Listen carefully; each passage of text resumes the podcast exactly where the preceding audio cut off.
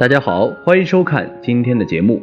房子对于我们来说，不仅是身体上避风港，也是精神上的安全港湾。所以，我们一直以来对于住宅的风水很讲究，因为它不仅是为我们遮风挡雨的地方，也是影响我们运势的重要因素。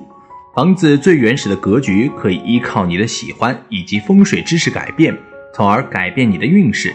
那么，什么房屋的格局风水最佳呢？第一。房子户型为吉，房子的户型最讲究方正，方方正正，有力纳气。风水中最忌讳的就是镰刀形、手枪形或者是梯字形的住宅，都是风水中最不利的户型。方正格局的户型可以越住越富。第二，房子朝向与主人结合，房子的朝向如果是与主人的命相相结合，则是为房屋的风水打下好的基础，有利家宅的安宁和财运的旺盛。例如，阳命火象人喜用的方位是西南，那么西南的朝向可作为房屋的朝向，会很有利于气运。第三，房子周边环境为吉。从风水的角度来说，周边的环境是至关的重要，周边要远离医院、寺庙等不利的建筑物。从风水的角度来说，阴气重的建筑物必定会影响到自身的房屋，导致阳气不足，造成阴阳的失调，会有伤身破财的说法。第四，房子内部格局合理。内部的格局合理，主要指的是房屋中央不宜有厕所，厕所应当安置在凶煞的方位，而厨房则是坐凶向吉。卧室和客厅安置在吉位或者财位，此种风水合理的布局，则会导致事业旺盛、兴旺家宅，长时间住下去呢，会越住越旺盛的风水。第五，大厅小房，明厅暗房。住宅风水角度来看，关于客厅的布局一定要比房间大，这是有道理的。因为客厅是一家人围聚谈心的地方，也是客人来访的第一个印象。客厅宽大明亮，表示主人心胸宽广，不会钻牛角尖。客厅也是主人事业的象征，舒适的客厅代表主人在事业上春风得意。宽大的客厅易于扩展事业和人际关系。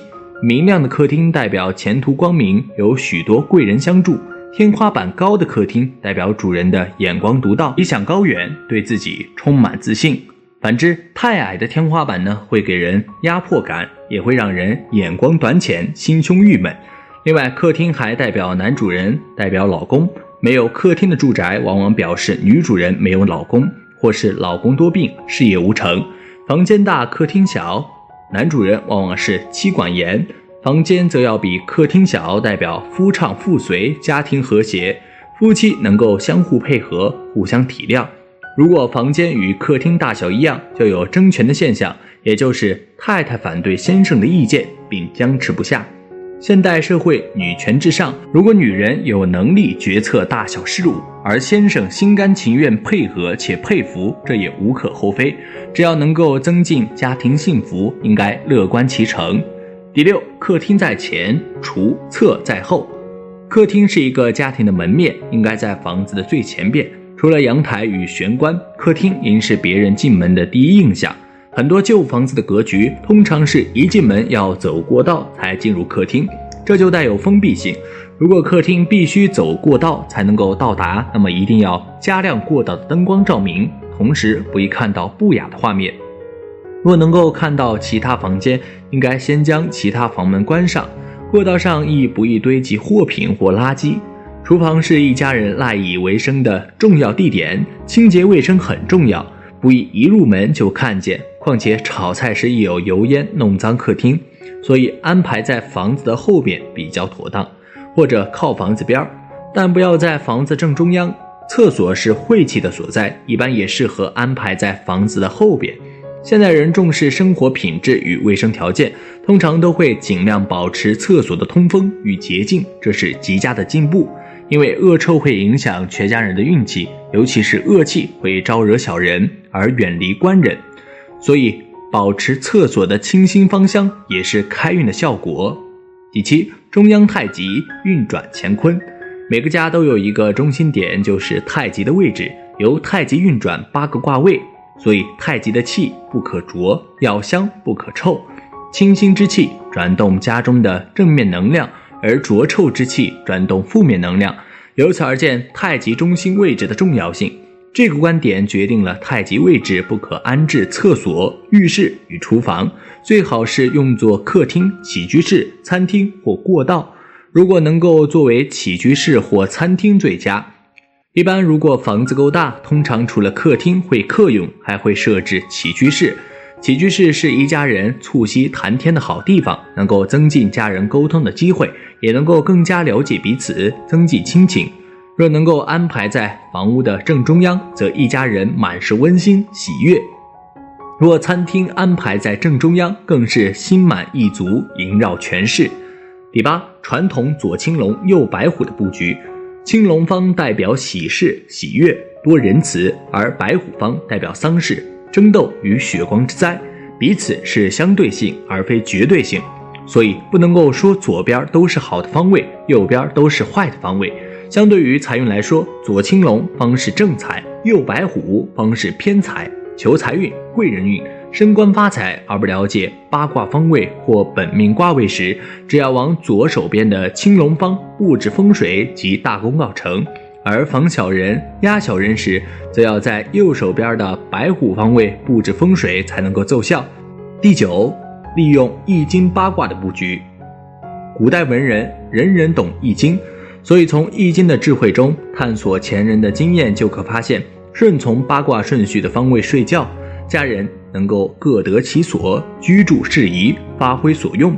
八卦有八个方位，即东南西北。东南、东北、西北、西南这八个方位代表着不同的辈分顺序。第十，配合人生八大诉求的开运布局。人生有八大诉求，分别是事业运、贵人运、子女运、爱情运、各位运、财运、健康运及文昌运。若能够配合方位与格局，一样能够令人称心如意。十一，山水有情，藏风聚气。阳宅的外部环境讲究环山抱水，山水有情，能够找到藏风纳气的环境，可以说是理想住宅的基本原则。平地充分舒展，地势宽平开阔的缓地，有利于气的聚集。这样的地方有充足的阳光、清新的空气，能够使人心平气和。运势平顺，这是建筑阳宅的理想地点。十二，美化环境，净化心灵。生长在都市里的人们想要远离污染源，并不是件容易的事儿。环境污染的迫害到处可见，像是大烟囱、工业污染、噪音污染、卡拉 OK 歌厅、舞厅，以及各种有严重精神污染的场所，都会影响我们的生活品质。十三，风和日丽，招财引气。阳宅的空气质量对于人们的身体和精神健康的影响举足轻重，不容忽视。清新干净、含尘含菌率低、富氧离子含量高的空气环境是维持人类身心健康的必备条件之一，而浑浊霉变、高尘高菌、有毒气体含量高的空气环境却是人类身心健康的大敌。因此，通风条件便是阳宅风水格局的一个重要组成部分。尤其是较为潮湿的厨房、厕所等，都是要求有较好的通风换气功能，才能算是良好的居住环境。十四，地势平坦，运势平顺。房屋应该建在有后靠的安全的地方，后面有靠主，有贵人扶持，不可建在有滑坡、崩石威胁的山脚下，也不可在雷击区、放射源、辐射源。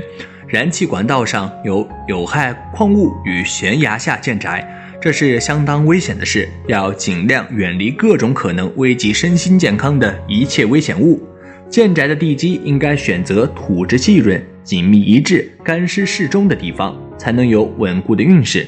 建宅地基高而则不藏风，也容易受雷击；不藏风亦不聚财，而低则受水害。故应高低适中，在河流两岸或水泽地区建宅，应将宅基定为在百年不遇的洪水位以上，一则防洪，二则可避开湿气的侵害。屋宅地面应高低一致，即一边高一边低，或前后皆低。若是在道路、街道两旁建宅，屋内地面应略高于道路，低于道路的房子不利居住，容易聚集晦气、污水等。地势平坦，房屋较为平稳；若有斜坡，则坡多凶险，亦有血光之灾。所以最好将斜坡的地面填平填高，以求有步步高升的好运。好了，今天的分享就到这里，愿您时时心清静，日日是吉祥。期待下次与您分享，再见。